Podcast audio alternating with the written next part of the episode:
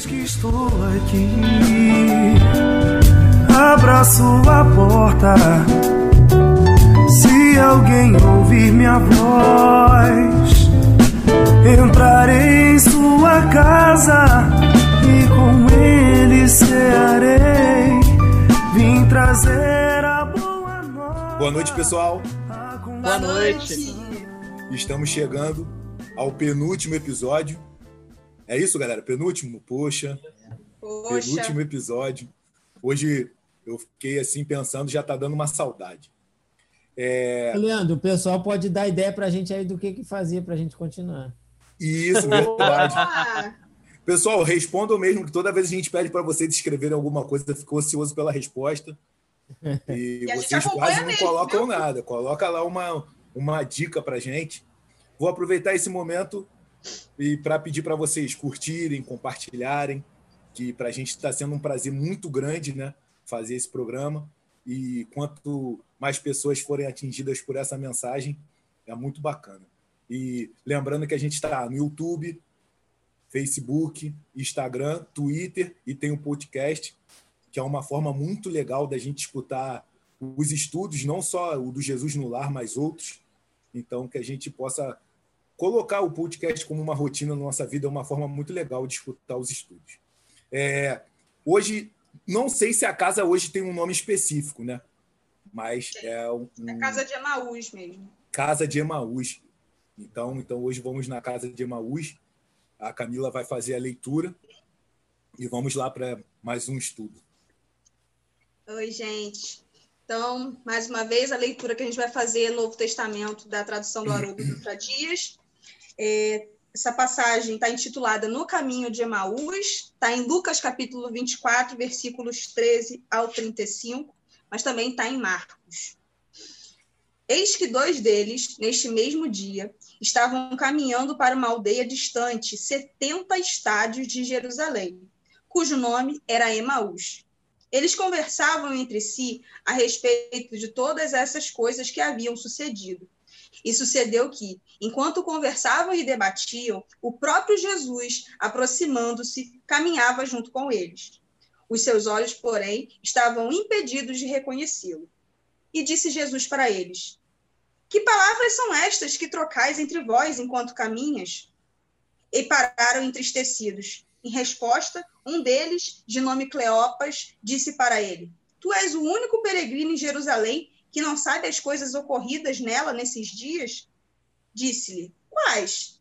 Eles disseram as coisas a respeito de Jesus Nazareno, que se tornou varão profeta, poderoso em obra e palavra, diante de Deus e de todo o povo. E como os sumos sacerdotes e as nossas autoridades o entregaram a uma condenação da morte e o crucificaram. Ora, nós esperávamos que ele fosse quem haveria de redimir Israel, mas com todas essas coisas, este é o terceiro que se passa desde que essas coisas aconteceram. Mas também dentre os nossos, algumas mulheres nos extasiaram, as quais estiveram de madrugada no sepulcro e, não encontrando o corpo dele, vieram dizendo terem visto também uma visão de anjo, os quais dizem que ele vive. Alguns dos que estavam conosco partiram para o sepulcro e encontraram, assim como as mulheres também o haviam dito. Não viram. Disse-lhes: Ó tolos e lentos de coração para crer em todas as coisas que falaram os profetas. Porventura não era necessário Cristo padecer dessas coisas e entrar em sua glória? E começando por Moisés e todos os profetas, interpretou-lhes em todas as escrituras as coisas a respeito dele mesmo. Ao se aproximarem da aldeia para onde estavam indo, ele simulou ir para mais longe. Eles o pressionaram, dizendo: Permanece conosco, porque está para anoitecer e o dia já declinou. E ele entrou para permanecer com eles. E suceder que, ao reclinar-se à mesa com eles, tomando o pão, abençoou-os e, depois de parti-lo, dava a eles. Seus olhos foram abertos e eles o reconheceram, mas ele se tornou invisível a eles.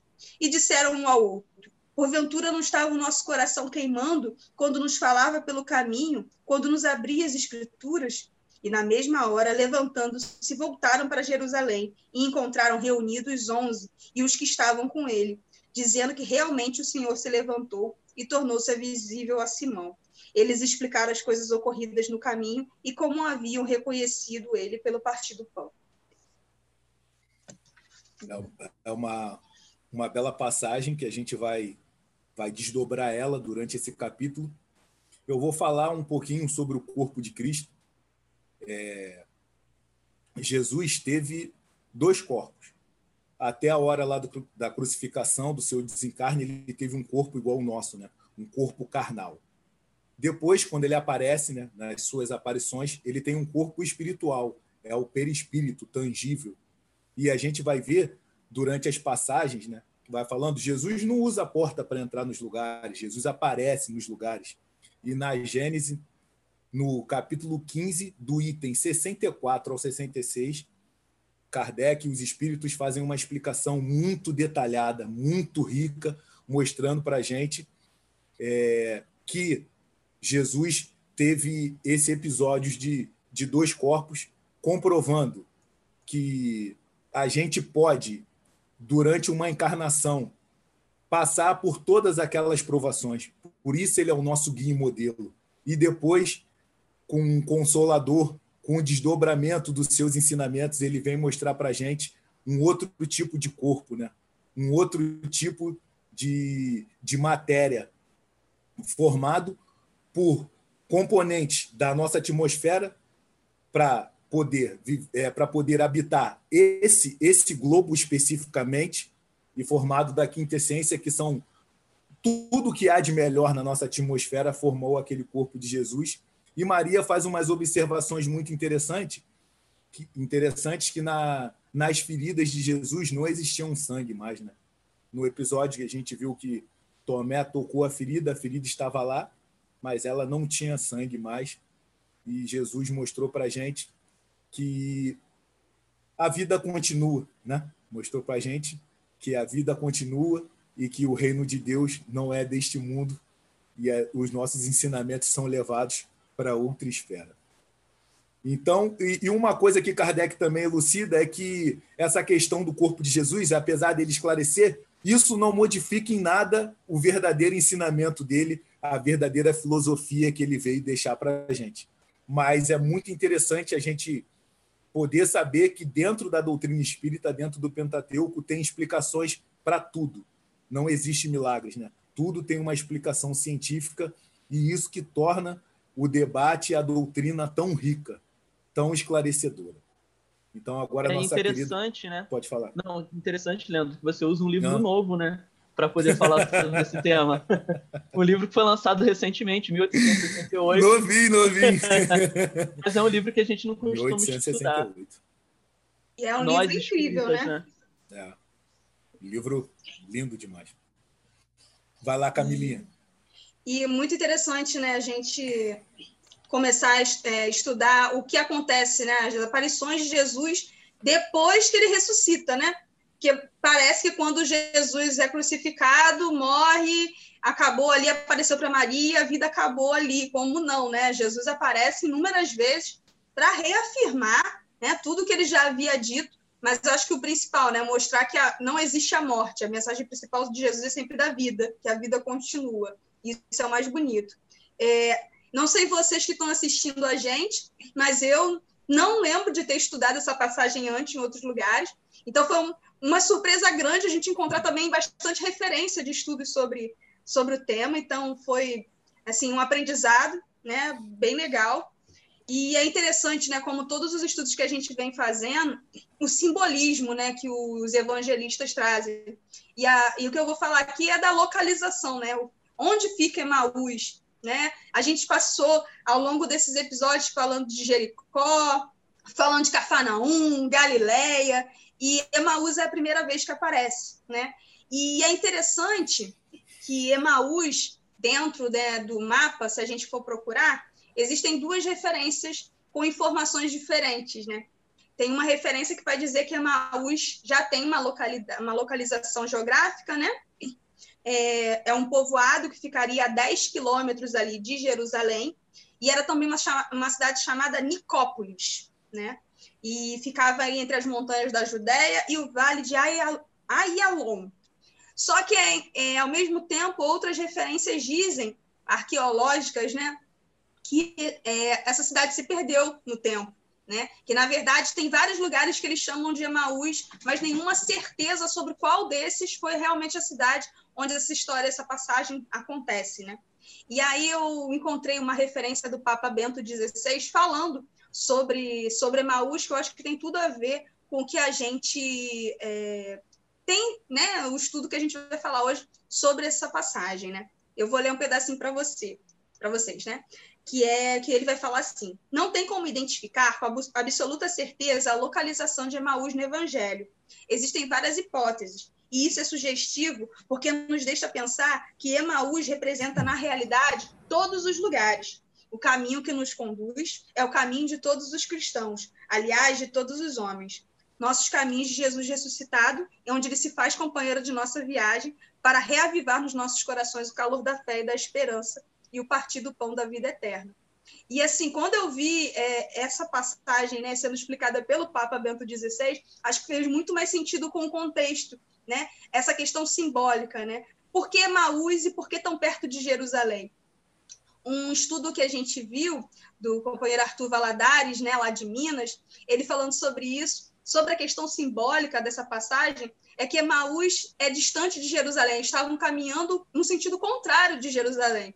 E isso, se a gente trouxer para o simbolismo da história, é se afastando né, da, do lado espiritual, né, do lado de, da mensagem que o Cristo tinha deixado. E se a gente perceber, é um pouco do que os personagens eles estão ressaltando, né? Eles estão muito incrédulos, eles estão muito preocupados, eles estão angustiados, pensando que aquele que disse que vinha salvá-los tinha morrido e tinha acabado e ainda tinha aquela incógnita, apareceu, não apareceu.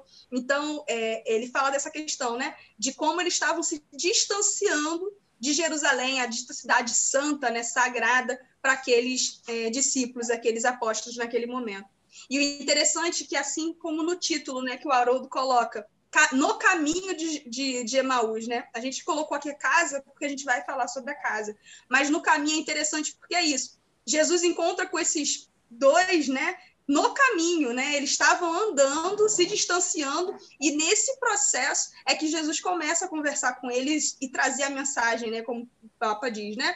De fé, de esperança, para que eles possam reanimar a sua, a sua caminhada. E isso é muito legal de, de desse simbolismo da gente conseguir capturar, né? O Camila, engraçado que esses dois discípulos também durante a passagem, quando você lê, eles esperavam outro tipo de revolução, né? Eles esperavam que Jesus Sim. fosse tomar.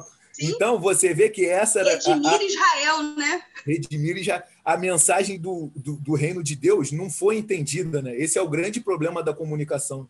Jesus falava uma coisa e eles entendiam outra, né? Exato, e, exato. E é uma passagem muito, muito linda. Pode falar, Paulo. Perdão, te cortei. Não, esse era um pensamento unânime. A gente vê que todos eles pensavam isso. Uhum. É e interessante que Jesus falava de uma maneira clara para os discípulos. Sim. Embora ele usasse de simbolismos, para aqueles que eram reto. mais próximas, ele, ele dava explicação, né? Ele dava explicação Exato. minuciosa. Não, e até aqui nessa passagem, se a gente pegasse as palavras de Jesus mais direto do que ele está sendo, eu acho que não tinha como. E eles não eram, assim, os discípulos, não, não eram os onze, né? E aí você é. vê Jesus explicando para eles, tipo, como assim, vocês perderam a fé? Ah, é, porque ele, ele disse que ia fazer a revolução, e a revolução que eles estavam esperando era a revolução da espada, do, do sangue, né? E não foi isso, né? A revolução dele era muito mais abrangente, era muito mais longa, né? Tem a ver com o nosso coração mesmo. E isso que é legal da gente ir estudando cada passagem, porque cada vez mais fica nítido para a gente que, que Jesus está falando isso, né? Para a gente está ficando óbvio, mas naquela época, para eles, talvez se eu tivesse lá, eu pensaria do mesmo jeito, né? Porque eles eram homens do seu tempo. A gente não está com a, a orelha do né? coração treinada, né? A gente não está com a orelha do coração treinada, está só com a orelha da guerra. Aí a gente pensa desse lado aí. É. Exatamente. Engraçado que sempre que a gente lê sobre Jesus, ele ele aparecendo, né? Ele aparecendo nos lugares, ele está sempre querendo mostrar a necessidade da gente seguir ele, né? E, e, se a gente vê em todas as passagens, toda vez que vai falar sobre Jesus, Jesus ele está sempre fazendo alguma coisa, indo de algum lugar para algum lugar. Né? Já, já pararam para pensar nisso? Ele está sempre indo de algum lugar para algum lugar e a gente está sempre tendo que seguir. Uhum. Uhum. E está sempre em tá movimento, tá parado, né? Não, não é. tem uma passagem assim, tipo, ah, Jesus estava dormindo, acordou e começou a falar. Não tem. não tem, não tem. Jesus estava descansando, aí foram lá e ele começou a dar uma palestra. Não tem. é. e, e, muitas vezes a gente, trazendo para dia, pro dia, os dias atuais, né? A gente abraça uma religião, uma fé, e aquela empolgação do início, todo mundo tem, né? A gente não importa qual, qual é a fé, todo mundo tem aquela empolgação do início. Aí quando o tempo vai passando é, e a, a gente nem percebe, mas essa fé vai transformando a gente por dentro. Aí chega uma hora que é justamente quando a fé exige um comprometimento maior da gente, né? Que, que a gente não, não dá o retorno. A gente e aí a gente, a gente começa a, começa, começa a fazer aquela coisa de racionalização. Eu sou meio bolado com essa palavra, porque o pessoal usa muito essa palavra de forma errada, né? Bota raciocinar como se fosse racionalizar. E racionalizar é um negócio muito feio. É que lá puxando puxando a sardinha lá para o Freud, racionalizar é quando você arruma uma desculpa para não fazer o que você quer. Você encontra um, um caminho para você se sentir bem com a consciência ali. E a gente faz muito isso quando a gente está numa religião que começa a exigir da gente. A gente faz muito isso. A gente encontra diversas desculpas, outras saídas, que vai suprindo um pouquinho ali aquela nossa necessidade de trabalhar. E, a, e muitas vezes é justamente no momento que a gente está racionalizando ali que a gente começa a, a gente começa a procurar uma saída lógica, né? É, é justamente nessa hora que que quando a gente tinha que ter feito e a gente não fez, era justamente quando a gente ia ter um, um grande aprendizado às vezes, né? E aí às vezes aquele, por exemplo, aquele moleque que está no, no trânsito vendendo bala ali, né? Ou então que vem pedir alguma coisa no, no sinal ali e aí a gente racionaliza na hora. Não, não vou dar porque o moleque não está na escola. Ou então, eu não vou dar porque eu não quero que ele se torne um cara preguiçoso. Ou então aquele cara que está pedindo dinheiro de passagem. Quem nunca passou por isso, né? Ah, eu quero um dinheiro de passagem. O cara está com, com aquele hálito de, de, de, bebida e você arranja logo o motivo. Não, não vou dar porque ele vai usar para bebida. Ou então aquele, aquele maluco que vai e bate no teu portão e pede um quilo de comida. E você fala, pô, o cara só tá querendo se aproveitar. E é mole. É mole ficar pedindo comida e não trabalhar. A gente sempre arranja um motivo. Só que se a gente parar para pensar só o, o, porquê daquele cara tá ali, dessas pessoas estarem fazendo isso, isso já é o motivo.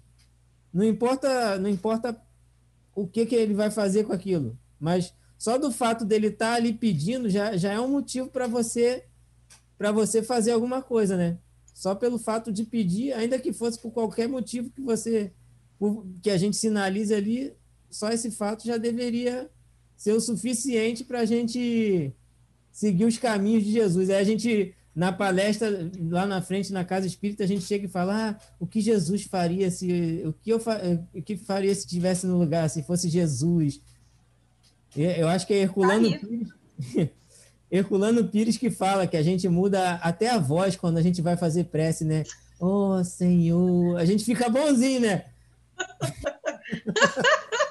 a gente muda até ah, a voz. Não, não tem descrição melhor, cara. Não tem descrição melhor. e, e pode, pode, pode ser um estímulo à preguiça, ficar no sinal pedindo dinheiro? De repente pode, não sei.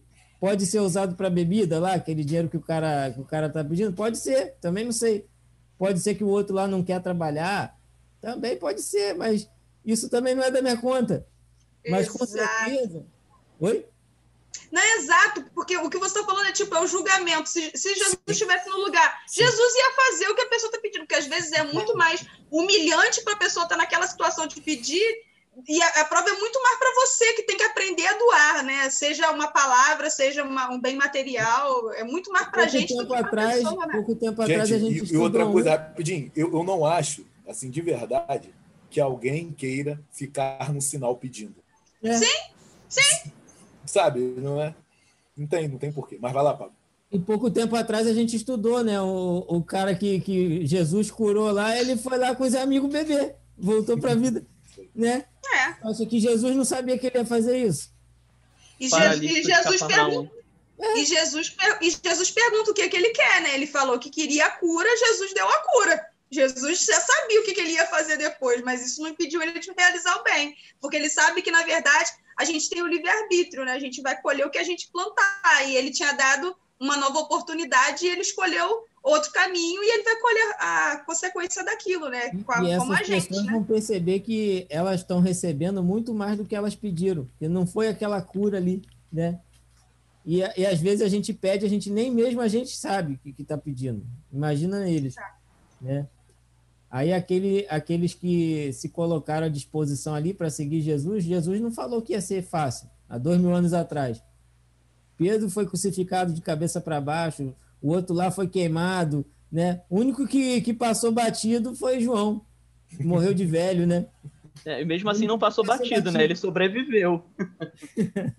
é, sobreviveu, mas os outros tudo morreram de forma bem bem complicada, né? É.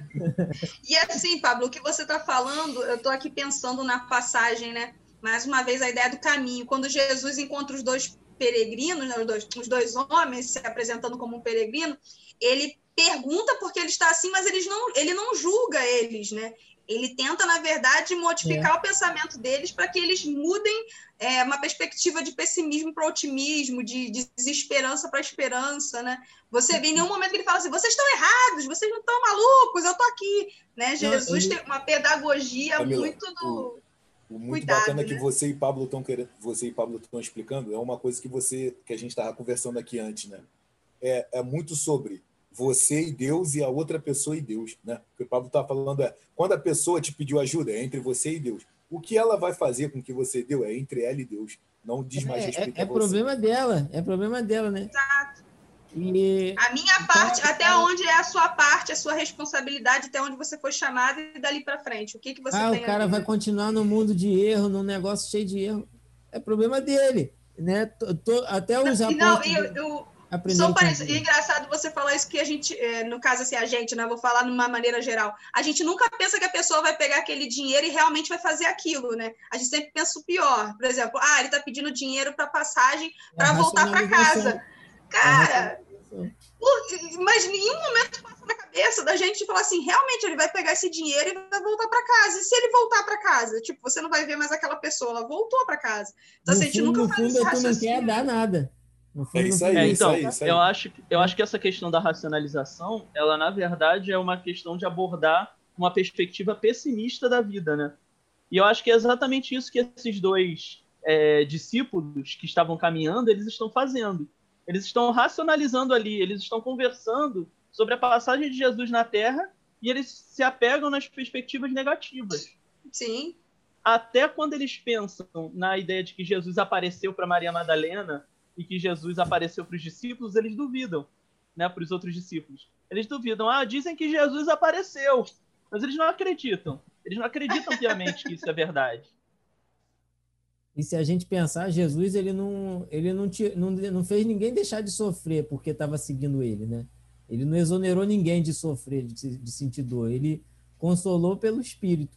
Materialmente, ele fez aquelas paradas lá que a gente estudou. Curou Lázaro, ressuscitou Lázaro, né? Curou um monte de paralítico, um monte de cego, sarou a ferida lá do Malco na orelha lá. Né? Ele fez um monte de coisas fantásticas materialmente. Mas isso é o de menos, que o, o que ele transformou, por exemplo, Maria de Magdala, né? Transformou no espírito dela. Foi, foi lá. É, é um outro caminho. É esse caminho que, que a gente tem que seguir, né? A transformação que, que Jesus opera não, não é de fora para dentro, é de dentro para fora, né? A verdadeira transformação operada por ele. Exato. É, no Evangelho, na introdução do Evangelho, fala exatamente isso. Porque são coisas discutíveis dentro da, da vida de Jesus. A própria vida de Jesus, os milagres, as predições são coisas discutíveis. Agora, o ensinamento moral, que é aquilo que modifica a todos interiormente, esse ensinamento moral ele é indiscutível em todas as religiões. em todas as religiões cristãs. Então é interessante a gente pensar sobre essa perspectiva de que age de dentro para fora. É. Sim, e, e, no Evangelho, no começo, também tem essa questão que você falou do ponto de vista, né? O, a, a, questão de você, como você vai enxergar a realidade. Isso influencia muito no jeito que a gente, que a gente vive e encara a, as oportunidades de trabalhar a favor do próximo. E aí, se a gente pegar a modificação de Pedro, foi depois que ele, a gente estudou há pouco tempo, né? Foi depois que ele ouve o galo cantar, a consciência dele desperta, né? A transformação de Tomé, que queria ver para quê, depois que depois que ele toca na ferida, que ele percebe que aquilo ali era o de menos, que, né? E, e a transformação mais bonita que tem no Evangelho, que é a de Maria de Magdala mesmo, que ela, ela tinha tudo materialmente, mas ela não, não tinha o amor, né? Ela, ela buscava o amor e ele, ela encontra em Jesus e não é o amor como ela conhecia, que ela achava que era, né? Jesus oferece um outro, um outro tipo de amor. Esse esse pessoal todo que caminhava com ele desejavam realmente seguir os passos dele. Só que ele tinha que mostrar como é que era. A renovação que ele quer da gente é, é essa. E aí, quando Kardec pergunta lá na, na 922 sobre a felicidade, que os espíritos vão responder para a gente que, que são três coisas, né? A, na, com relação à vida material, é a posse do necessário, e com relação à vida moral, consciência tranquila e principalmente a fé no futuro. Aí a gente vai vendo uma gradação, né? Ele começa do material, depois quando ele vai falar da, da que é a posse necessária, né? Depois quando ele vai falar que a consciência tranquila, você pode estar fazendo uma coisa materialmente ou pode estar fazendo uma coisa espiritualmente. Você está no meio ali. E a fé no futuro, você está só lá, né? Você está só na, na parte moral. Então, juntando essas três coisas, a gente consegue caminhar com Jesus. E, Pablo, é impressionante como isso fica exemplificado nas instruções aos discípulos, quando ele fala da, do que eles vão precisar para viajar, que eles não vão precisar de duas túnicas, ele vai exemplificando totalmente essa questão aí que você acabou de citar agora. Então, a mensagem estava lá no passado, de uma forma alegórica, e agora mais bem explicada aqui no Livro dos Espíritos, esclarecendo bem para a gente. Muito bom, Pablo. Foi muito bom esse ponto de vista e você colocou uma palavra bonita. É, eu achei bem, você foi bem, bem, como é que eu posso dizer, carinhoso, né? Com, a, com as nossas mazelas, com a nossa vontade de, de não ajudar o próximo, né? Com a nossa preguiça em fazer o bem. Então você foi muito caridoso com essa palavra e com esse novo conhecimento aí para gente. Muito bem, Paulo. PH, vamos lá, meu amigo. Novamente de Calvanhaque. com cara. Voltou, voltou. Semana passada estava agora de Calvanhaque novamente. Isso aí, garoto. Então, essa passagem do caminho de Emaús até a casa desses discípulos, primeiro a gente precisa perceber que casa é essa, né? É uma casa de refúgio. É uma casa onde eles estão buscando é, um, um abrigo contra as lutas do mundo. Quando, na verdade, Jesus nos chama para poder participar é, do mundo para poder tentar modificar esse mundo. Como o Pablo falou, né, Jesus está sempre em movimento. Então ele nos convida a estar em movimento. Ali é como se eles estivessem se fechando né, em uma concha de amarguras, de dores e de tristezas. Uhum. Aquele caminho que eles estão fazendo é o caminho da fuga. O caminho da fuga da luta né, pelo bem. E por isso eles, eles no caminho eles mantinham os olhos fechados e não estavam com os ouvidos atentos. Eles não estavam com a escuta ativa e até a própria vibração deles provavelmente não era uma vibração positiva. Verdade. E aí quando Jesus aparece, não se revelando para eles, ele está buscando fazer com que eles acendam essa luz interior, fazendo com que a vibração deles vá se modificando aos pouquinhos, sem que ele se revele, como vocês falaram, né? para poder chamar a atenção deles. Ele vai aos pouquinhos, respeitando o processo deles de compreensão. Uhum. Então, quando, quando eles começam ali a desabafar das suas dores, para aquele desconhecido, né, dizendo que eles estavam amargurados com as injustiças das autoridades que fizeram aquilo com Jesus, é, enxergando Jesus como um profeta que redimiria Israel e se sentindo frustrados por não encontrarem em Jesus aquele que traria glória material ao povo israelita, eles estão ali desabafando com Jesus. Jesus está exercitando aquilo que nós devemos fazer no nosso cotidiano, que é a escuta ativa. Ali ele está ouvindo as dores daqueles discípulos. Quando ele faz aquele movimento para o despertar, ali ele percebeu que eles já estão dando brechas para ouvir. Então eles já estão com a vibração um pouco mais elevada, o suficiente para que eles ouçam o ensinamento de Jesus. E ele vai explicando desde o Velho Testamento até a passagem da vida própria dele, né, no sentido material, o caminhar que ele fez para poder explicar que ele é o profeta das verdades espirituais. E que não havia por que eles duvidassem de todas essas questões que envolviam os ensinos de Jesus. Então ele vai usando palavras carinhosas e amigas e vai aos poucos reerguendo aqueles que estavam melancólicos, aqueles dois não é? Porque eles estavam na negação, na dúvida, na tristeza. E aí, de repente, um homem desconhecido encontra eles na estrada com um aspecto de mísero é, peregrino, né? Uma pessoa é, da qual você não espera que venha a consolação. Muitas vezes porque nós temos esse olhar é, material e a gente não percebe que as pessoas ao nosso redor não importa a capa, não importa a aparência, não importa a vestimenta, elas podem ser usadas como instrumentos de Deus. E ali, Jesus vestindo aquele, aquela veste simples, não é? é? com aquela aparência simples, ele mostrou as verdades das Escrituras.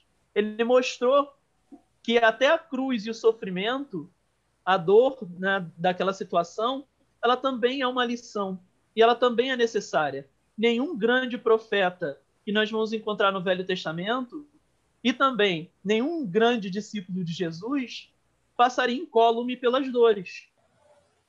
Né? Como o Pablo falou, ninguém estaria isento das dores. Mas é preciso perceber que o reino de Deus precisaria ser implantado, que a boa nova precisaria ser divulgada, porque ela ressaltaria esperança para todo o mundo. Então aquilo é muito mais importante, é uma mensagem muito mais importante do que a nossa própria vida. Então, Pode falar, Fábio. Quando a gente aprende na doutrina espírita que a ajuda pode vir de qualquer pessoa, Jesus está dando essa lição aí também, né? Eles, não, eles acharam que, que era um, um, um peregrino, um, um, mendigo, né? Eles, ele, e eles receberam ajuda. E, e às vezes a gente se coloca tão na posição daquele que, que perdoa e esquece que a gente está na posição mais de, daquele de, que precisa ser perdoado, daquele que precisa de ajuda. Né? É, então, e aí ao, ao eles ouvirem essa argumentação né, tão confortadora, ao se sentirem é, tão beneficiados por aquelas palavras de um viajante desconhecido, o que, que eles fazem? Eles abrem a sua casa íntima. Não só a casa física, quando eles chegam à casa de Emaús, mas eles abrem a sua casa íntima e convidam a Jesus para participar com eles da ceia e para que Jesus pernoite com eles. E aí Jesus faz aquele gesto simbólico, né? Ele pega o pão e reparte com eles. Porque esse pão ele não é só um pão físico, ele é o pão da sabedoria, é o pão das verdades espirituais, é o pão da consolação, do conforto e da esperança. E quando ele faz esse gesto, é que eles passam a reconhecer Jesus.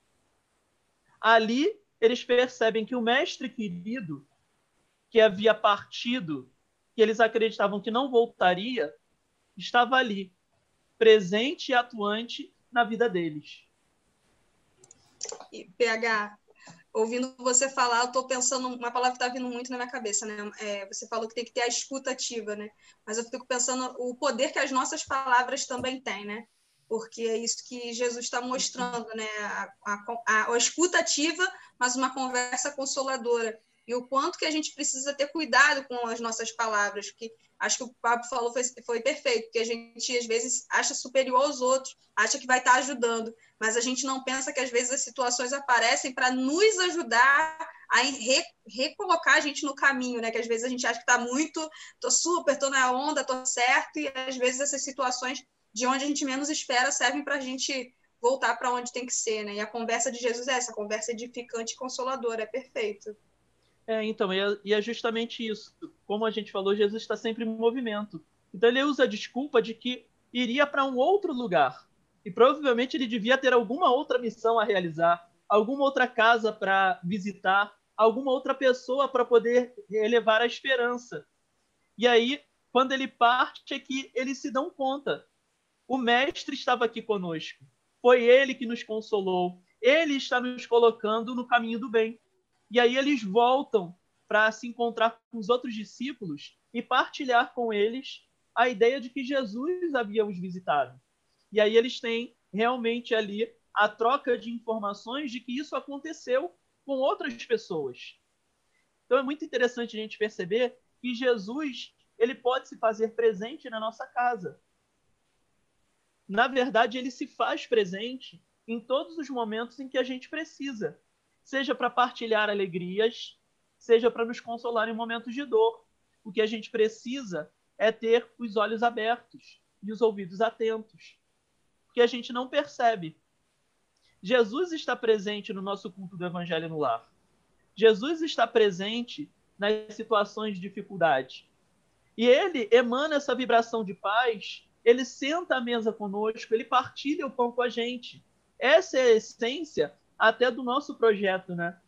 É perceber que Jesus está nos nossos lares, nos nossos lares íntimos também, né? Ele sempre vai tomar o pão, vai abençoar e vai partilhar esse pão da vida conosco. Ele retira o nosso bloqueio mental, né? Que não permite que a gente veja com lucidez as verdades espirituais, que permite, que não permite que a gente veja com lucidez a atuação de Deus na nossa vida. Então ele retira esse bloqueio. Nós somos espíritos em processo de evolução. Por isso que a gente às vezes se encontra bloqueado. Por isso que às vezes a gente se encontra amargurado e triste, né? Porque a gente é, se fecha como uma concha. A gente busca algum tipo de refúgio que na verdade é uma fuga da luta. Mas a gente precisa perceber que Jesus está nos dando a mão e que apesar de toda a dor, apesar daqueles discípulos beberem do cálice amargo, né, eles também partilhariam das verdades espirituais. Eles também seriam abençoados pelo trabalho que realizariam e que estavam realizando para os necessitados, para todas as pessoas que precisavam também da sua esperança de sua fé renovada. É por isso que Jesus se faz presente na nossa vida, para que a gente também seja usado como instrumento de Deus na vida de outras pessoas para que o nosso lar seja abençoado e para que a gente irradie a paz de Jesus. PH, você retratou com muita lucidez e a sua pausa dramática sempre me engana. Eu penso que você acabou de falar, eu vou falar, você me... É pegadinha é. com você, na verdade. então, pessoal, é, estamos chegando mais ao final de, de um episódio e eu queria só fazer umas duas colocações aqui antes de terminar.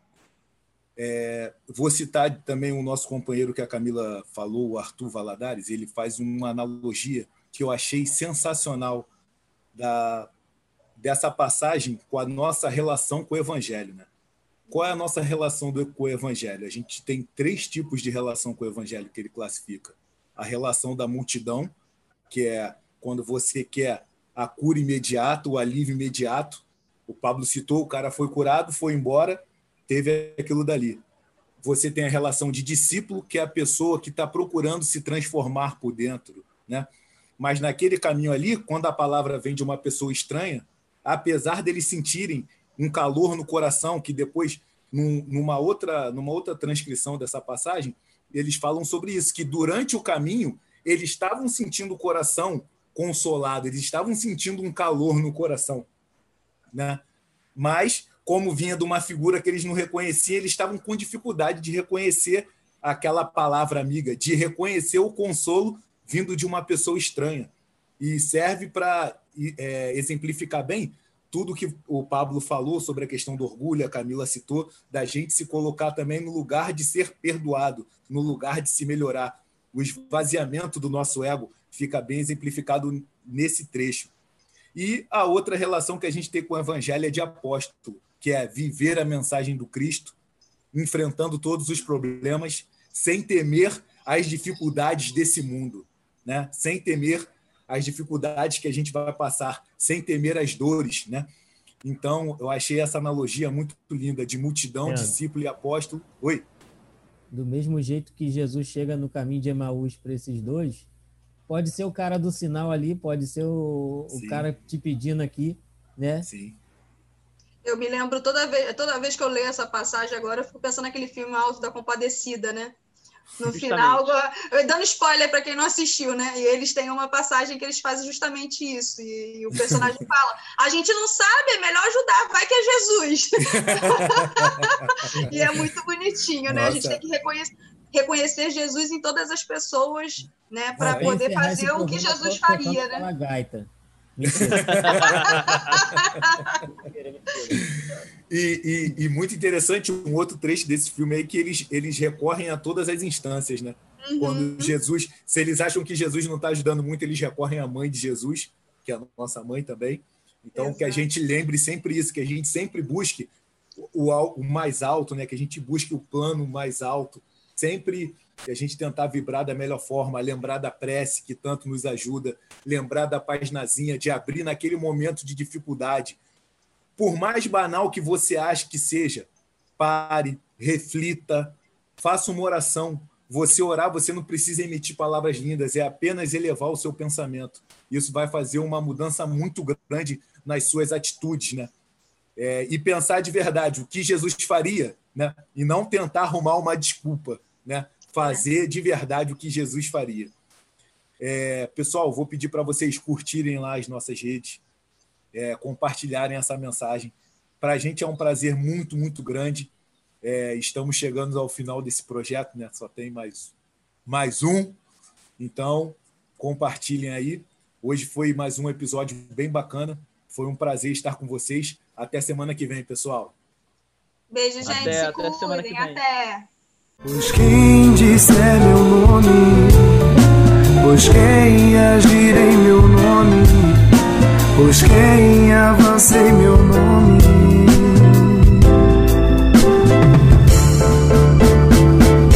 Ali estarei.